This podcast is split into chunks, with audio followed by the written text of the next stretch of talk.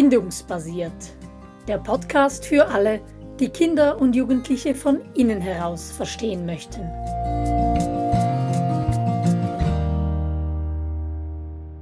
Ängste verstehen dank einem Blick hinter die Kulissen. So heißt unsere aktuelle Podcast-Serie und heute schauen wir uns an, was denn ein gesunder und was ein ungesunder Umgang mit Alarm ist. Ja, und ich bin Simona. Und ich bin Angela. Und zusammen setzen wir uns mit bindungsbasiert.ch dafür ein, dass möglichst viele Kinder von innen heraus verstanden und mit ganzem Herzen gesehen werden. Ja, und im Vorgespräch, Angela, haben wir gemerkt, dass es hilfreich ist, für den gesunden oder eben ungesunden Umgang mit Alarm ein Beispiel zu wählen, das vermutlich die allermeisten kennen und das ja einfach zu verstehen ist. Wenn ein Kind in den Kindergarten oder in die Spielgruppe oder ähm, in die erste Klasse kommt, was geschieht da mit einem Kind? Ein bisschen Alarm ist vermutlich bei jedem Kind da, oder? Ganz genau, das denke ich auch und das sehen wir auch, wenn wir da auf dem Schulhof stehen oder so. Ähm, dieser Alarm hat damit zu tun, dass eine Trennung ansteht, Trennung von den Eltern für eine gewisse Zeit und natürlich auch ganz viel Neues und die Frage, finde ich Freunde und so, das spielt alles auch noch rein. Und dann gibt es aber große Unterschiede. Es gibt Kinder, die können ziemlich schnell eine Beziehung aufbauen zur Kindergärtnerin und fühlen sich da ziemlich schnell wohl und aufgehoben und der Alarm legt sich und sie finden schnell rein.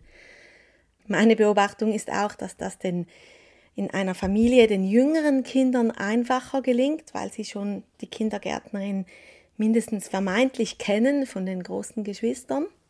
Oder überhaupt die Erfahrung, oder? Die haben schon mal erlebt, wie es ist und dass das dazugehört und so weiter von den Eltern. Genau. Und dass man es überleben kann. ja. Und wir wollen uns aber natürlich mit jenen Kindern beschäftigen, wo es nicht so einfach geht. Jene Kinder, die viel Stress in sich tragen in diesem Moment. Und die erste Reaktion, die wir in der Regel beobachten können, ist, dass das Kind zurückgeht zur Mama, dass es fast in die Mama reinschlüpft, sich an die Mama klammert und da einfach den Schutz sucht und von diesem sicheren Ort aus vielleicht mal beobachtet, was da denn so abgeht. Und das ist eine ganz normale und wichtige Reaktion, die wir ja auch sonst im Leben sehen von Kindern, wenn sie etwas alarmiert, wenn etwas gefährlich ist oder so, dass sie sich zu der Mama hinwenden oder zum Papa und da Schutz suchen. Ja, leider passiert es dann immer wieder einmal, dass das nicht geht, dass die Mama sich trennen muss, aus welchem Grund auch immer, und das Kind ähm, einfach im Kindergarten bleiben muss. Mhm. Oder dass auch die Mama in Stress kommt ähm, und vom Kind erwartet, jetzt tu doch nicht so, wir haben sie doch schon kennengelernt, die Frau XY, die Kindergärtnerin oder so, und dass das Kind dann bei der Mama gar nicht also auf einer, auf einer feinen Ebene diese Zugehörigkeit, diese Geborgenheit findet und da quasi auch Trennung erfährt, weil die Mama nicht das Verständnis hat dafür, wie alarmierend die Situation ist und vielleicht denkt, da musst du jetzt einfach durch, du kannst das, ich erwarte das von dir. Das ist auch eine Möglichkeit, oder? Dass das Kind, dass diese, diese natürliche Lösung nicht funktioniert. Genau, und dann ist die Frage, was passiert als nächstes? Viele Kinder versuchen dann irgendwie zu flüchten, irgendwie doch einen Weg daran vorbeizufinden, was meistens ja nicht funktioniert, leider. Ja, weil zum Beispiel die Türe im Kindergarten abgeschlossen wird, habe ich gerade kürzlich erlebt in einer Situation. Manche Kinder ähm, kämpfen dann ähm, legen sich auf den Boden und schreien und weinen. Manche Kinder fassen dann Mut, weil sie sehen, ah, eigentlich ist der Kindergarten ja doch ziemlich cool und die Legos, die es da gibt, sind auch ziemlich cool und schaffen es dann irgendwie, diesen Alarm zu überwinden. Und auch das sind alles normale und gesunde Reaktionen auf Alarm. Es ist so wichtig zu verstehen, dass das nicht etwas ist, was das Kind bewusst steuert. Gerade ein Kindergartenkind hat keine Chance, solch starke Emotionen irgendwie auszugleichen oder zu mischen, wie wir das nennen, sondern das ist etwas, was instinktiv, innerlich getrieben geschieht und es sind keine Kinder, die kleine Terroristen sind und uns den Kindergarten oder den Familienalltag zur Hölle machen, sondern das sind Kinder, die von innen her getrieben sind, weil sie berechtigterweise einen großen Alarm fühlen. Genau, und das macht ja auch alles total Sinn.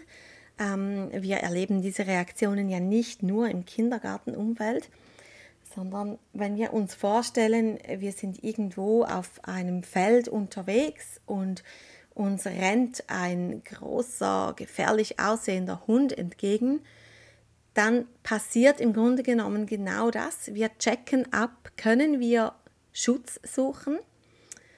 Ich hatte mal so eine Situation in unseren Flitterwochen und ich habe quasi einfach meinen Mann angesprungen und habe bei ihm Schutz gesucht. Und er hingegen hat mit Kampf eigentlich reagiert. Er hat sich dem Hund entgegengestellt und, und, und Stopp geschrien. Und das hat tatsächlich funktioniert. Der Hund hat umgedreht. Also das, diese Reaktionen, die kennen wir aus unserem Alltag, die laufen in unserem Alltag ziemlich oft ab. Auch in Gesprächen zum Beispiel, wenn in der Beziehung irgendetwas knackt, dann kann es oft passieren, dass der eine Teil zum Beispiel mit Flucht reagiert, davonläuft, der andere mit Angriff. Ähm, der nächste mit Vorsicht, dass er überhaupt der Situation aus dem Weg geht und so weiter. Also diese Reaktionen, die finden wir im Alltag immer wieder, wenn wir ein bisschen das Auge dafür haben. Und das ist alles eben gesund. Mein Mann hat mit Kampf die Situation lösen können. Wir haben beide überlebt. Das heißt, ein Kind, das in den Kindergarten kommt, das sich danach, wenn die Mama jetzt nicht rein durfte oder nur für zehn Minuten und nur am ersten Tag rein durfte und das Kind da hineingeschoben wird in diese Situation und äh, es versucht zu flüchten, ähm, nicht fliehen kann und dann mit Kampf und Angriff reagiert, dann ist das eigentlich eine gesunde Reaktion. Oft sehen wir das aber nicht so und reagieren mit das ist nicht in Ordnung, das darfst du nicht machen. Und versuchen quasi den Deckel raufzumachen auf diese eigentlich sinnvolle Reaktion, wo ein kleines Kind einfach noch nicht anders umgehen kann damit. Oder? Genau, und das passiert sehr oft, dass wir wie alle diese Auswege sind dann verschlossen für das Kind. Und das. Also Ausweg Tür, Ausweg Fäuste, so meinst du mit Ausweg oder all diese Möglichkeiten, ja. die es hätte?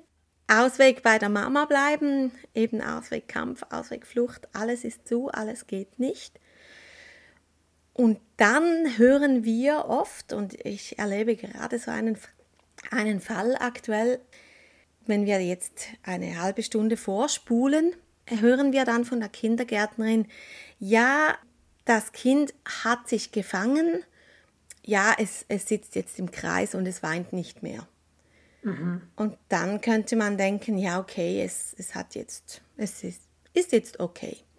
Mhm. Leider ist das meistens ein Trugschluss, denn was wirklich passiert in diesem Moment ist, dass das Kind innerlich resigniert, dass es merkt, es gibt keinen Ausweg, ich bin in dieser Situation quasi gefangen. Und dann kommt die Resignation, der ganze Stress der Situation geht nach innen und die Gefühle, die in dieser oder die Emotionen, die in diesem Moment ja riesig sind, die werden einfach weggemacht durch, wir sprechen von Panzerung oder von Freeze, Erstarrung, wie auch immer. Ähm, Im Therapieumfeld brauche ich dann oft den Eisbär als Bild dafür, dass die Gefühle, die werden weggefroren. Und dann wirkt das Kind ruhig und es sitzt im Kreis und es weint nicht mehr, es schreit nicht mehr. Es ist einfach irgendwie da. Und das ist so trügerisch, oder? Wenn wir diese Brille nicht anhaben, dann denken wir, ah, das Kind hat etwas gelernt. Es hat jetzt gelernt, äh, dass es nicht so schlimm ist und es verhält sich jetzt sozial und wir sehen dann gar nicht diese versteckten Kosten. das, sind nämlich, das geht auf Kosten der Reifwerdung, der Entwicklung des Kindes. Und es lernt schon was, nur aus unserer Sicht lernt es etwas völlig Falsches, weil diese Emotionen, die sind ja nicht weg, die sind im Moment ausgeblendet oder eingefroren oder wie auch immer, aber das Kind trägt das immer noch mit sich quasi als als schlummerndes Potenzial, oder? Ja, und im schlimmsten Fall wird das wirklich so abgespalten, dass es zwar noch da ist, aber gerade nicht mehr zugänglich. Da sprechen mhm. wir dann von einem Trauma und das ist quasi das Worst Case, das es unbedingt zu vermeiden gibt, gilt. Was heißt denn das jetzt für uns Erwachsene, wenn wir uns überlegen, das Kind hat einen eigenen Umgang mit seinem Alarm, also es sucht die Nähe der Mutter und wird quasi zur Vorsicht be bewegt. Oder es versucht aus der Situation irgendwie rauszukommen. Am nächsten Morgen diskutiert es ewig lange, ich habe Bauche, ich kann das nicht und dieses und die Stiefel und die Socken und alles. Möglichkeiten, da die Flucht zu ergreifen, funktioniert auch nicht. Und mit Kampf reagieren wird sanktioniert. Das sind ja gesunde, ein gesunder Umgang des Kindes mit seinem eigenen Alarm. Was wäre denn jetzt so in einer Kurzfassung der gesunde Umgang von uns Erwachsenen mit diesem Alarm, damit das Kind nicht resignieren muss und das eigene natürliche System überschreiben muss mit etwas von außen aufgesetzten? Du willst eine kurze Antwort? Ich mute dir das zu. Drei Worte. Wir machen dann mal eine längere Podcast-Serie dazu. Drei Worte. Bindung, Bindung, Bindung. Bindung. Mhm.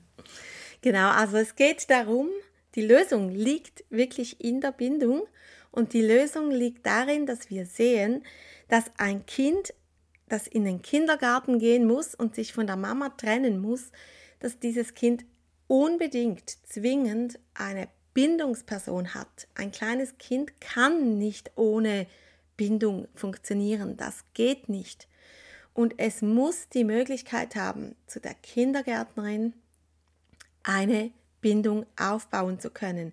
Es muss die Möglichkeit haben, dass es weiß, bei der Kindergärtnerin, da bin ich sicher, da kann ich andocken, die sorgt für mich. Und das ist gar nicht so eine riesige Sache. Wir müssen uns nicht drei Monate lang täglich mit ihr treffen vor dem Kindergarten. ähm, das ist eigentlich einfach zu initiieren und die einen Kinder brauchen vielleicht etwas länger und da macht es durchaus Sinn, dass die Mama da noch ein bisschen länger dabei sein darf, bis sie dann den Bindungsstaffelstab der Kindergärtnerin übergeben kann und das Kind sich in der Gegenwart der Kindergärtnerin sicher fühlt. Auf bindungsbasiert.ch gibt es auch eine vierteilige Podcast, äh, Blogserie genau zu dem Thema, wie wir bindungsbasiert ins neue Schuljahr starten können, sowohl als Eltern als auch als Kindergärtnerin oder Basisstufen-Lehrperson. Und Angela, wenn ich dein Rezept von Bindung, Bindung, Bindung noch etwas ergänzen dürfte, darf ja ein bisschen komplexer sein, dann braucht es eben ganz viel Zeit auch. Je nach Kind braucht das länger, es braucht Geduld und es braucht das Vertrauen von uns in den, ich sage dem jetzt Plan der Natur, dass das alles schon seine Berechtigung und seinen Sinn hat und dass das Kind, wenn wir für die günstigen Bedingungen Sorgen, die haben sehr viel mit Bindung zu tun, dass das Kind da sich daraus herausentwickelt und daraus dem entwächst, nicht im Sinne von, dass es lernt, sich zu panzern und zu resignieren, sondern dass es aus solchen Sachen, aus solchen Situationen herauswachsen kann. Genau, indem es eben, und Das finde ich immer wieder ein spannender Punkt, indem es eben zum Beispiel mehr Möglichkeiten zum Festhalten entwickeln kann, dass es die Fähigkeit oder die Reife entwickelt, dass es an uns innerlich festhalten kann, auch wenn wir physisch getrennt sind. Und diese Fähigkeit entsteht mit der fünften Bindungswurzel der Liebe, die eben so zwischen dem vierten und fünften Geburtstag entsteht. Und Simona, du und ich, wir sind noch mit fünf in den Kindergarten gekommen. Und ich finde, das hat durchaus Sinn gemacht, dass der Kindergarten mit fünf startet, weil die Kinder eben da, wenn alles gut geht, diese Bindungswurzel schon entwickelt haben und so innerlich an den Eltern bei dieser Trennung besser festhalten konnten, als es heute Vierjährige eben können. Ja, und so schließen wir diese Podcast-Folge vermutlich mit einem Paradox, das für dich und mich Sinn macht und das wir gerne den Zuhörern auch aufs Auge drücken möchten. Es geht ja nicht darum, dass wir unsere Kinder, dass die zu unabhängigen jungen Erwachsenen irgendwann werden und mit Trennung aus sich heraus umgehen können. Und da ist eben nicht der Königsweg zu sagen, du musst das jetzt lernen, das haben andere vor dir auch schon gelernt, du bleibst jetzt hier, du musst jetzt das können. Und sie eben mit dieser Trennung, mit dieser Unabhängigkeit konfrontieren, sondern das Paradoxe ist, dass es genau umgekehrt funktioniert. Wir bieten mehr Bindung an, wir bieten eine tiefere Bindung an, wir sättigen unsere Kinder so, dass sie von sich aus aufbrechen können in diese Unabhängigkeit hinein. Und wenn man dieses Paradox verstanden hat, dann löst es sich auf, aber bevor man das sieht, ist es ein Paradox.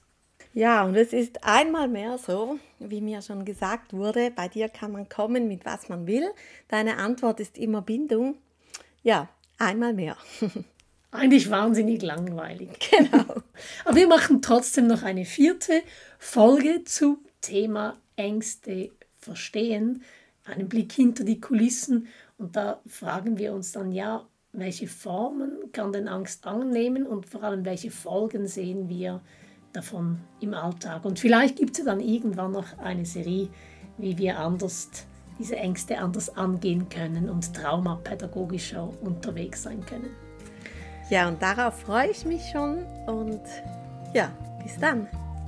Tschüss.